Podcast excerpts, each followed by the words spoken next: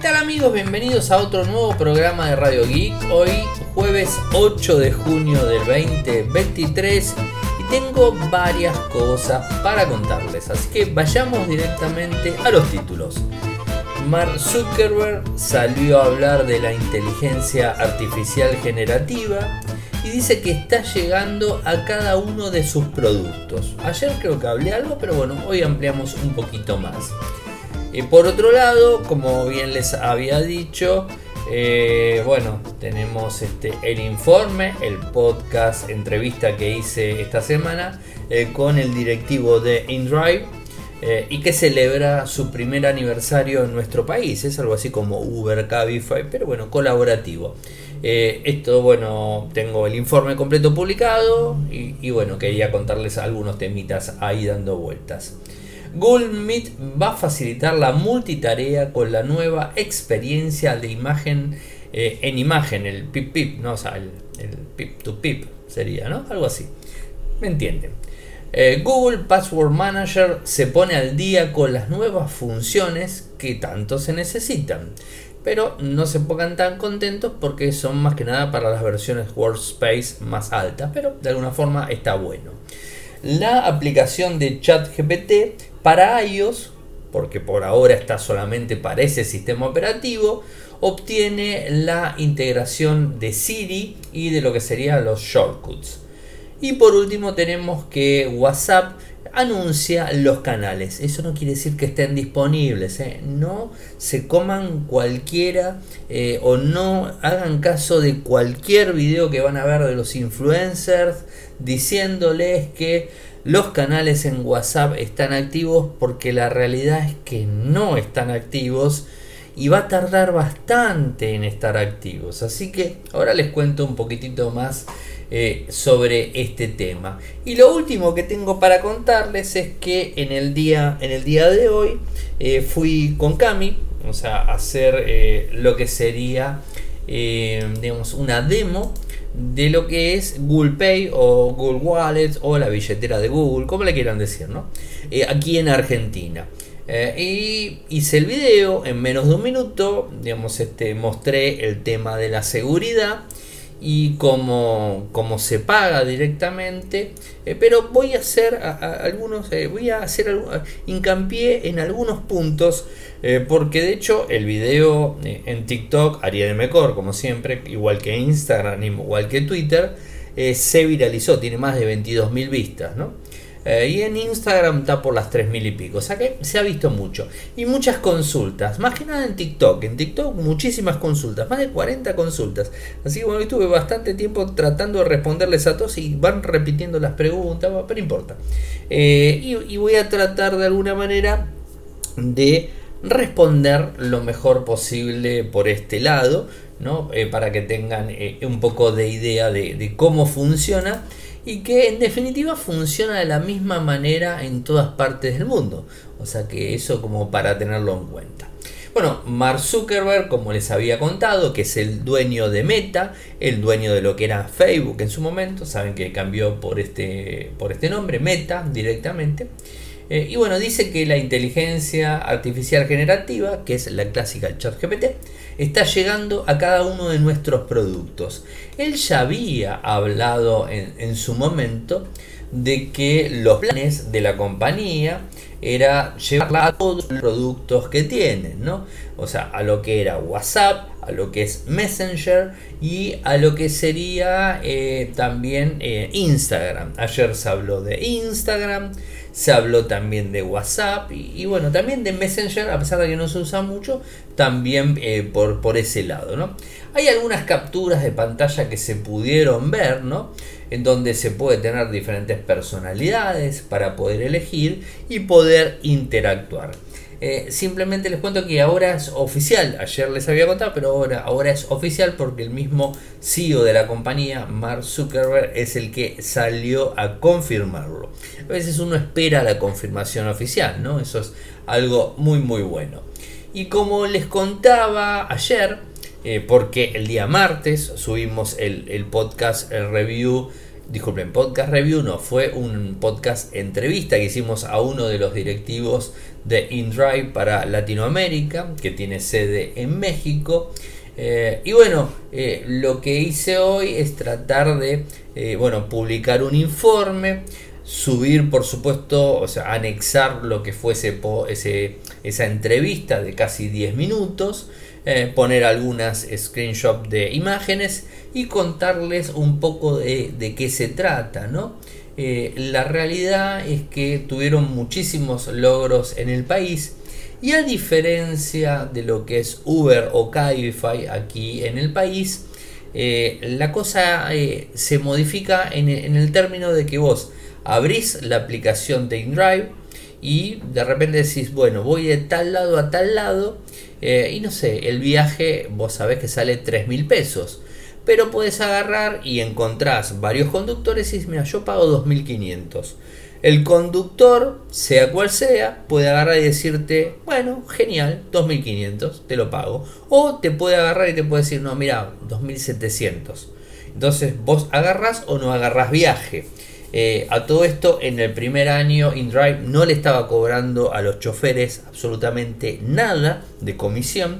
Eso está muy bueno. De hecho, habían hecho un acuerdo y que tienen un acuerdo a nivel internacional eh, con los taxis y lo que se le está cobrando, al menos aquí en Argentina, lo que se le retiene de cada viaje es el 9.5%, o sea, no llega al 10%, es el más barato de la región.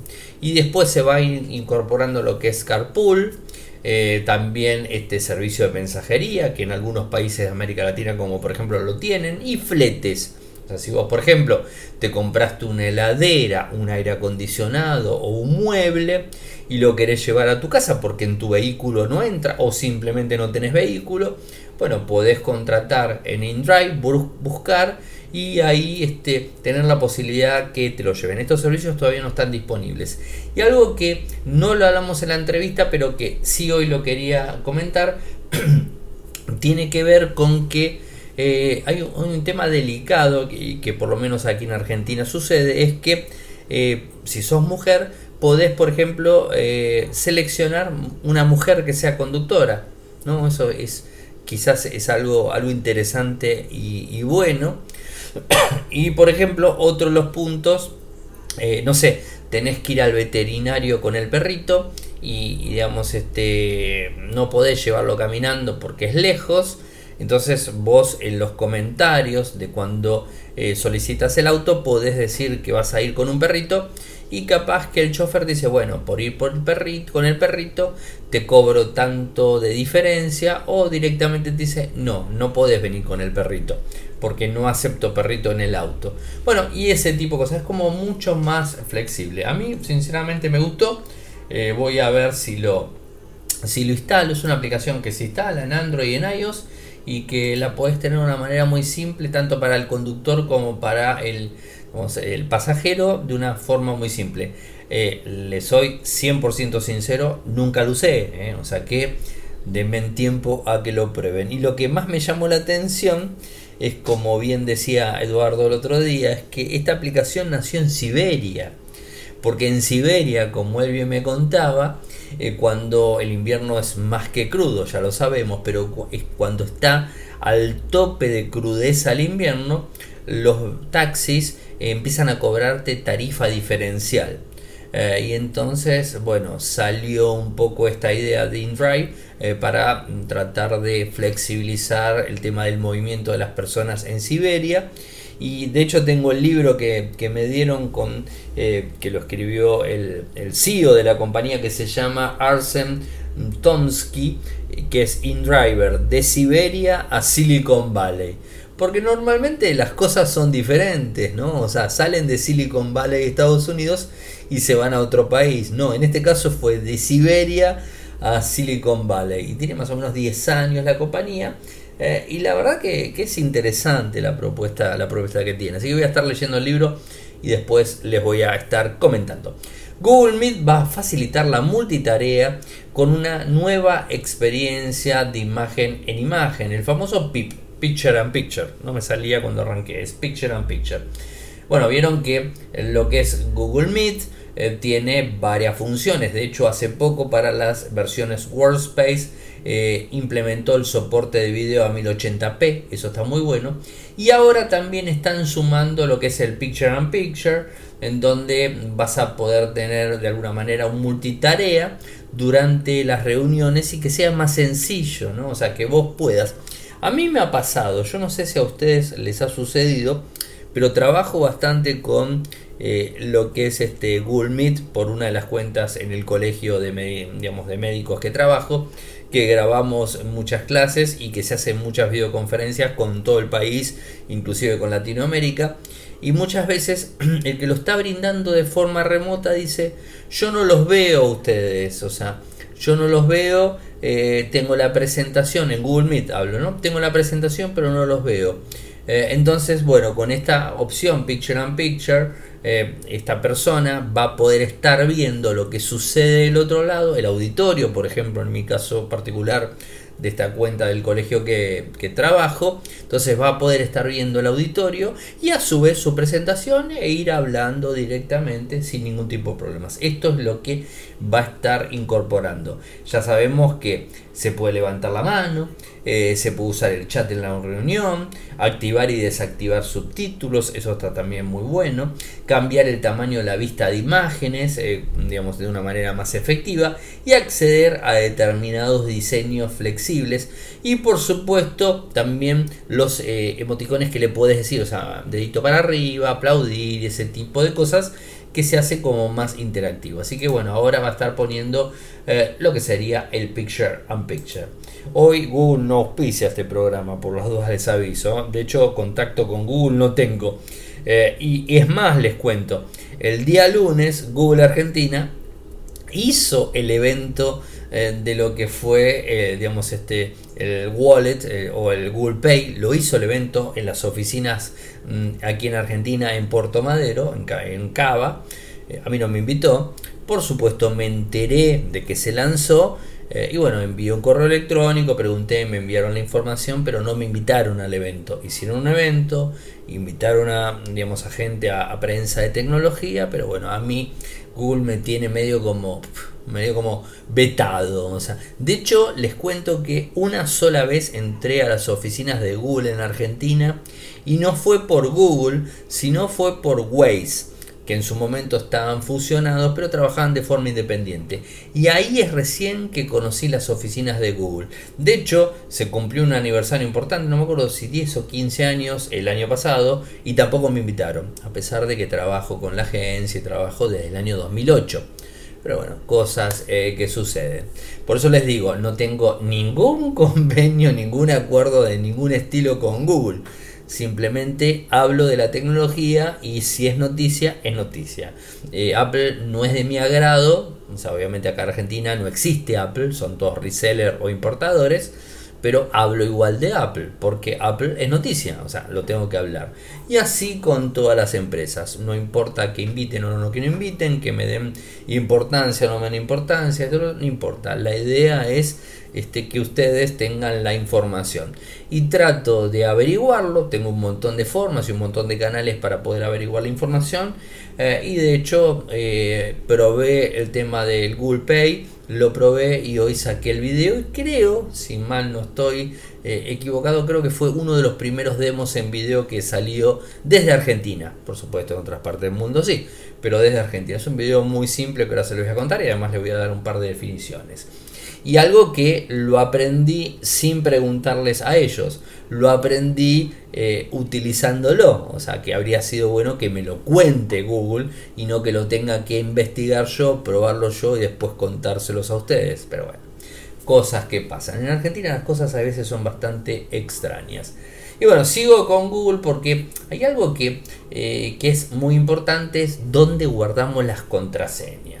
Eh, y al parecer eh, Google estaba trabajando muy fuerte en lo que sería Google Password Manager eh, y se está poniendo al día de alguna manera en una función que muchas personas necesitan. ahora va a tener como un icono directamente en donde vas a poder ingresar y en la menú de configuración de Chrome y vas a tener la administración de contraseñas en un menú de autocompletado, credenciales ese tipo de cosas, ¿no? Pero a todo esto, lo que sería Google Password Manager eh, va a admitir un sistema de autenticación. Con una contraseña sería la mínima opción eh, de autocompletar o también huellas dactilares, eh, lector facial o cualquier otro modo de verificación que tenga el equipo donde estás ingresando. Si es un celular, puedes tener huella dactilar, puedes tener contraseña o puedes tener también eh, lector de rostro. Eh, en el caso de una compu, mm, si no tenés huella dactilar, no vas a poder, contraseña y detección de rostro. Bueno, esto es un poco lo que se va a incorporar eh, para poder tener mayor flexibilidad en cuanto al, al completado de las contraseñas. Yo a veces lo que siempre recomiendo es que tenga mucho cuidado, porque quizás uno dice, no, yo entro al, al, banco de mi computadora, no pasa nada, entras al banco de tu computadora y pones tu usuario Ariel, por ejemplo, y la clave ponemos Pepito 15, ¿no? O sea, Ariel Pepito 15. Cuando pongo Ariel en el banco tal, automáticamente me pone las eh, estrellitas y me pone el Pepito 15. Hago clic y entro. Por decirle algo, ¿no? O sea, hablemos algo genérico. Pero ¿qué sucede? Si yo voy a una oficina, a mi oficina, y ingreso con mi mismo correo electrónico que tengo cargado en Google Chrome, por lo general, hay veces lo pregunta, hay veces, eh, no, siempre lo pregunta, lo que pasa es que hay veces le damos importancia y a veces no. Y cuando vos le pones tu usuario de correo electrónico de Gmail y tu contraseña, más allá de que tengas que validarlo con doble autenticación con el teléfono, lo que vos quieras. Si no lo pones en una ventana incógnito y lo pones en una ventana convencional, te hace la sincronización. Con lo cual ese usuario del banco, Ariel y Pepito 15, por ejemplo, va a estar cargado. Entonces si vos vas a contraseñas, vas a poder entrar. Y si entras al banco, vas a poner Ariel y automáticamente te va a autocompletar Pepito 15. ¿Se entiende a dónde quiero llegar? Es una funcionalidad fantástica, pero te roban la computadora, ingresan a la computadora y pueden ingresar a todas las cuentas que tengan cargada en esa computadora porque Google Chrome guarda las contraseñas. Con lo cual tenés dos opciones, no guardás ninguna contraseña o si guardás la contraseña, eh, cuando te vas a loguear en otra computadora, acordate de no entrar con tu Gmail en una cuenta, en una pestaña normal o en una ventana normal, sino entrar en una ventana de incógnito que no te guarde contraseña y que no permita ser el sincronizado de la misma. Y si no, lo que van a poner ahora Google Password Manager, en donde eh, al parecer van a darle una capa de seguridad superior. Que yo creo que esto es lo primero que se debería hacer. Más allá de todo lo que les expliqué recién, creo que eso se debería tener que hacer. Y siempre que ingresemos eh, a un home banking, a un sitio lo que fuera que pide usuario contraseña, no importa, esté grabado en Google Chrome, nos pida, no sé, por ejemplo, la clave de Gmail, ¿no? Por ejemplo, por decirles algo. Entonces, como que estamos más protegidos, ¿no? Y ni hablar de las personas que tienen Windows o tienen Linux o tienen Mac que prenden la computadora y entran sin contraseña y automáticamente entran a Google Chrome en donde están todas las contraseñas cargadas y de esa forma problemático 100%, ¿no? O sea, eh, y si te roban la computadora, olvídate, porque te van a entrar a todos lados. Así que tratemos. Yo sé que soy medio plomo con este tema de la seguridad, y la seguridad, y la seguridad, pero es muy importante la seguridad. No se, no se le presta la atención necesaria a la seguridad. Y después vienen los problemas. Y les digo en serio, vienen los problemas. Y yo he escuchado mucha gente que me ha llegado y me ha comentado que le han quitado dinero y mucha cantidad de dinero o le han utilizado las tarjetas de crédito eh, con un monto muy elevado. Así que tratemos de, de, poner los ojos en la seguridad. ¿no? Sea, eh, creo que es lo más importante. Y en cuanto a ChatGPT, vieron que va avanzando. Hace un tiempito que se anunció la aplicación específica para iOS, eh, que de hecho tengo algunas capturas que les tengo que mostrar. Eh, pero la realidad es que es un OpenAI en aplicación, o sea, no es gran cosa tampoco. No es ni siquiera como Bing, que tenés el chat GPT y es como que es más, más dinámico, más, más vistoso, por así decirlo. Esta cosa es más, más floja.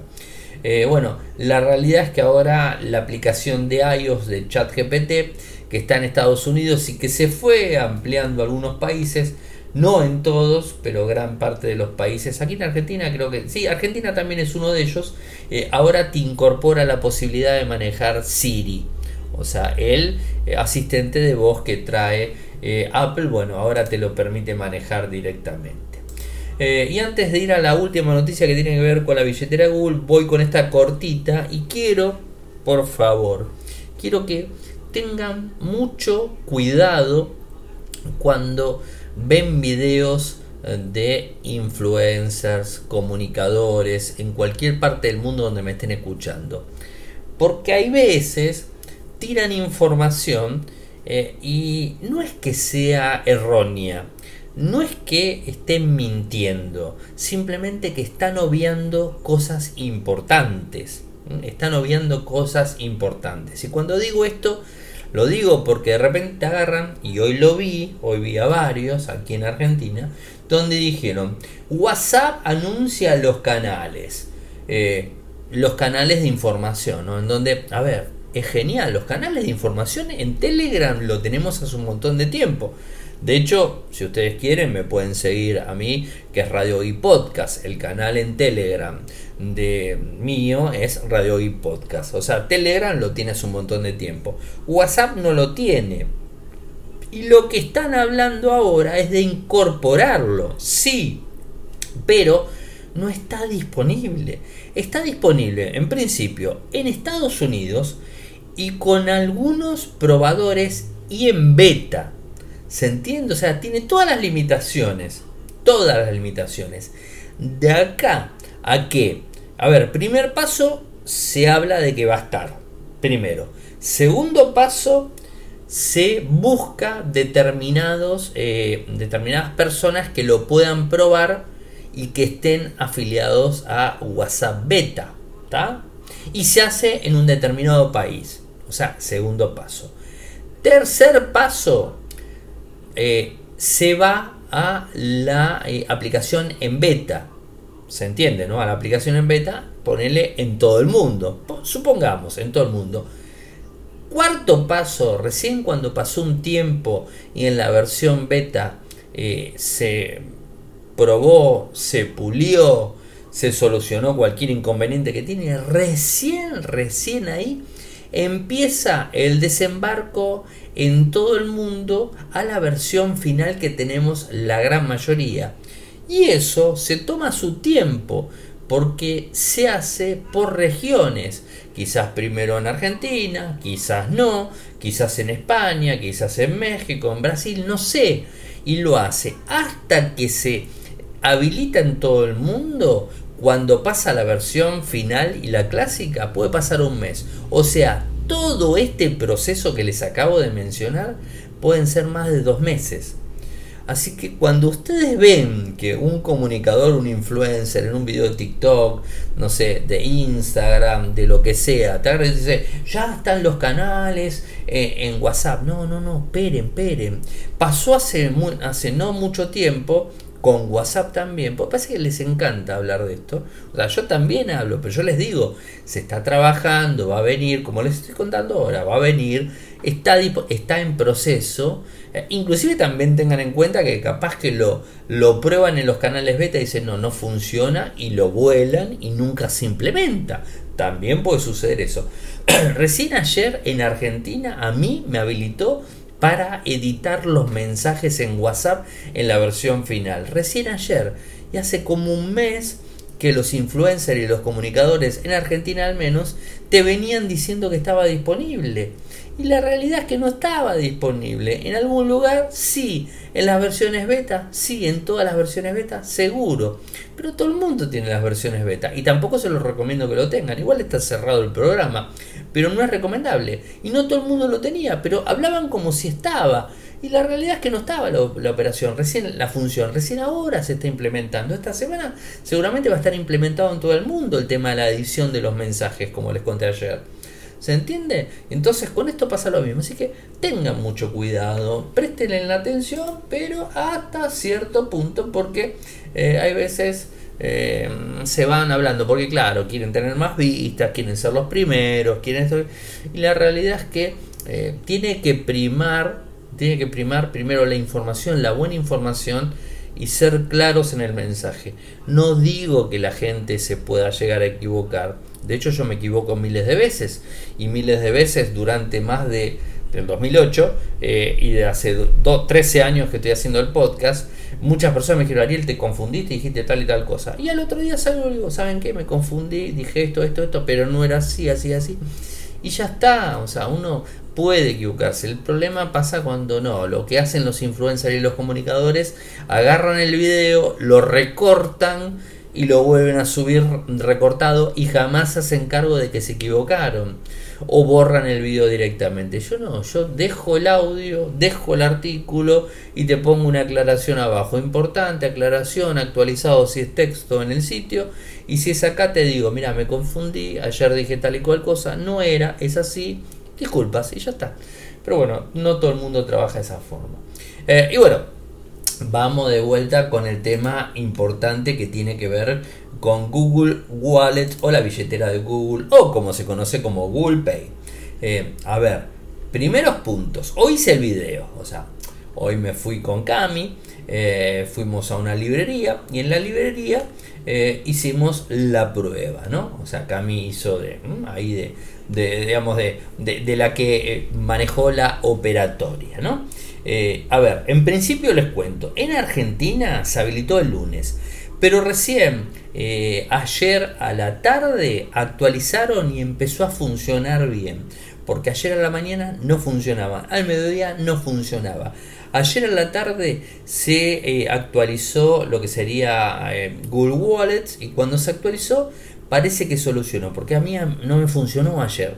Ayer hice dos pruebas en dos locales y en los dos locales me daba erróneo, o sea, me daba erróneo, no podía hacer la compra. Eso por un lado. ¿Qué tenés que hacer en tu teléfono Android? Eh, porque en iOS ya está hace tiempo, o sea, no hablemos de iOS. Por mucho me salió diciendo, no, en iOS está hace un montón. Bueno, ¿qué querés que haga? En iOS está, en iPhone está hace tiempo. Genial, buenísimo. Pero ahora lo anunciaron en Android. ¿Qué puedo decir? Eh, ¿Se entiende? o sea, ahora está en Android. Y la realidad es que el 70-80% de personas en el mundo usa Android. Entonces, bueno, creo que es más importante que tenga Android que en iOS, o por lo menos yo lo veo de esa forma. Y la gran mayoría de personas también, porque aparte aquí en Argentina un teléfono, eh, eh, un, iPhone sale dos o tres veces más de lo que sale un Android. Y aparte en Android tenés teléfonos económicos que pueden tener NFC, que lo necesita, y son económicos. En cambio, los iPhones son mucho más caros, así que ni hablar, ¿no? Eh, pero bueno, voy de vuelta. Se anunció y se anunció que trabaja, vuelvo a repetir porque ayer lo dije pero lo repito, eh, con Visa y Mastercard del BBVA, que es el francés, con Visa y Mastercard del Banco Galicia, con Visa solamente el Banco Macro, con Visa solamente de eh, Brubank, con Mastercard de Pomelo, y con eh, Visa solamente de Open Bank. Son los únicos. Y los postnet que funcionan son los de Mercado Pago, los de Fiserv y Payway. Son los tres que funcionan. Así que si no se cumple eso, no va. Importante, tenés que tener NFC. O sea, el teléfono de gama baja no tiene NFC, no te sirve absolutamente para nada. Así que no sirve. Si se puede instalar en un teléfono que tiene NFC, la verdad que lo desconozco. Calculo que no se debería, porque de hecho en Argentina tenemos la tarjeta SUBE y cuando vos vas a instalar la, aplicación de SUBE en un teléfono que no tiene NFC, por lo general te bocha y te dice que no se puede instalar. Por lo general. Así que convengamos, tengan un teléfono con NFC, pues si no tampoco sirve de nada, porque no vas a poder pagar absolutamente nada. Por más que te la deje instalar, no te sirve lo más mínimo. Primero, si tenés algunos de esos bancos y algunas de esas tarjetas, ¿qué tenés que hacer? abrís la aplicación, o sea, abrís la aplicación del wallet y le decís añadir tarjeta. Añadir tarjeta, vas a tener que poner los 16 números de tarjeta, tu nombre, tu apellido completo, tu fecha de nacimiento, la fecha de cierre y el código que está detrás de la tarjeta. Todos esos datos no van a quedar nunca visibles en la aplicación. O sea, nadie va a ver la pantalla del teléfono y te va a sacar los datos. No es lo mismo, o sea, eh, se borra, te deja solamente los cuatro últimos dígitos, ni siquiera el nombre y apellido, te pone los cuatro últimos dígitos y te dice el nombre del banco. En mi caso, que tengo BBVA, el único que me lo toma, me dice BBVA y me pone los cuatro dígitos, nada más. ¿eh? Hasta ahí estamos bien. Genial. Lo cargaste.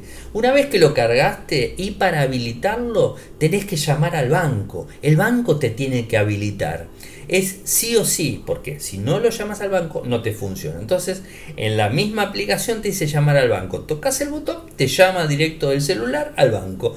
Llamas al banco, te pregunta nombre, documento, dirección, fecha de nacimiento, el titular, todo lo que usted todo lo que usted se les ocurra que los bancos preguntan.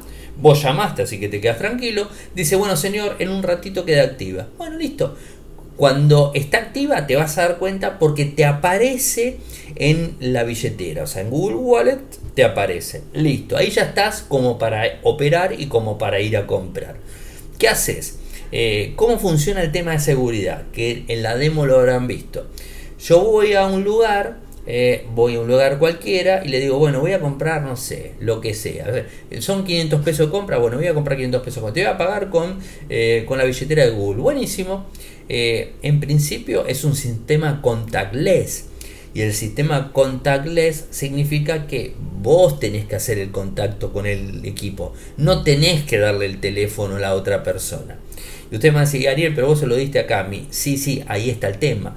Lo que pasa es que yo tenía que grabar y no podía grabar y a su vez poner yo el teléfono. Y como es Cami, le di el teléfono a ella para que lo haga y como para que se den cuenta. La idea, y pasa exactamente lo mismo con las tarjetas de crédito que tienen chip, que tienen contactless, la idea es que no le des la tarjeta al comerciante, al del bar, al del restaurante y que se vaya, sino que te traiga el poste al, lugar, o agarrar la tarjeta, la apoyas en el postnet te toma el pago y ya está. O sea, tiene el mismo funcionamiento. Bueno, eso por un lado. Siempre tengan en cuenta eso porque no le damos mucha importancia, pero es cierto. No se tienen que llevar la tarjeta lejos. Si es una tarjeta con contactless, justamente es para no tener contacto, que no tenga contacto el, vendedor con la tarjeta, sino que vos la apoyes arriba del postnet, ¿no? Que no salga nunca de tu mano. Por eso es contactless. Bueno, voy bien con eso. Este, eh, ¿Qué es lo que hice? Les mostré. Eh, cuando el teléfono está bloqueado, bloqueado porque tiene eh, patrón de bloqueo, digamos número, contraseña, huella dactilar, lector de rostro, lo que sea, lo apoyás arriba del, digamos del postnet, no funciona. No funciona. Ahora, ¿cómo funciona? Eh, muy simple, desbloqueas el teléfono, lo pones arriba, no tenés que abrir nada. La persona que te está vendiendo pone 500 pesos de una compra, pone todo lo que tiene que poner en el postnet, vos pones el teléfono arriba del postnet y se hace y te muestra que te paga. Te da el ticket y ya pagaste. Así de simple. La persona que recibe el pago no ve nunca tus números de tarjeta. No ve nunca tu nombre. Simplemente se hizo el pago. Se hizo el pago con tarjeta de crédito. ¿Por qué?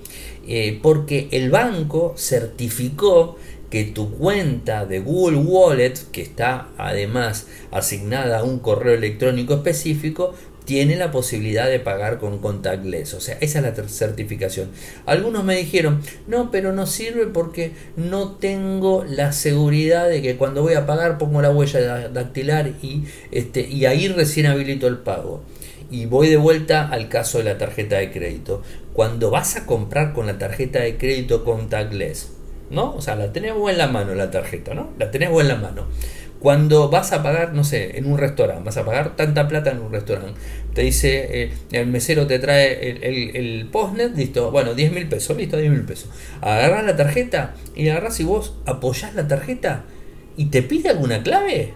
No te pide ninguna clave. O sea, con solo apoyar la tarjeta, te cobró. Y entonces, ¿y ahí no le pones la huella dactilar? ¿Ahí no le pones una clave? Entonces la, la pregunta o la crítica que se hizo al video es absurda. Porque inclusive en el teléfono tenés más seguridad. Porque lo mostré muy bien. El teléfono estaba bloqueado. Estaba con la pantalla en negro. Y cuando pusimos el teléfono arriba del postnet no toma nada. Cuando desbloqueé el teléfono no abrí nada. Lo puso arriba del postnet y automáticamente pagó. Entonces, ¿cuál es el problema? Ahora entiendo. Si vos tu teléfono no le pones ninguna clave, prendés y funciona, no le pones ni patrón, algo que no tienen que usar, no le pones una contraseña con números, no le pones una contraseña alfanumérica, no usas el, el, digamos, lector de huellas o el Face ID o lo que lo que sería detección de rostro. Y sí, lógico, te, sacan el teléfono, lo prenden, ya está activo, lo ponen arriba de, de, digamos, del postnet y compran lo que sea pero supuestamente eso no debería tener que hacerse. O sea, eh, o sea, de esa forma sería igual que, te roben la tarjeta de crédito. Porque si a vos te roban la tarjeta de crédito y es contactless, ni siquiera te tienen que pedir el documento para la contactless. ¿Se entiende, no? Ni siquiera te lo tienen que pedir. O sea, vos directamente lo pones y funciona. Así que bueno, un poco de un poco de sentido común en ese tipo ese tipo de cosas. Funciona muy bien y después te, te manda te da un registro y te metes en la billetera virtual y te dice lo que compraste, el lugar, la fecha, la hora, el nombre local, si tuviste algún problema, lo que sea, te dice toda la información, ¿no? Eh, así que bueno, funciona muy muy bien eh, y de, esa forma. Simplemente, eh, más allá de hacer la demo, aquí en Radio Geek quería contarles un poco y tratar de sacarles todas este, este tipo de dudas, ¿no? Porque si no es como que estamos hablando al aire, ¿no? O sea, eh, yo les hice una demo de cómo vas y compras.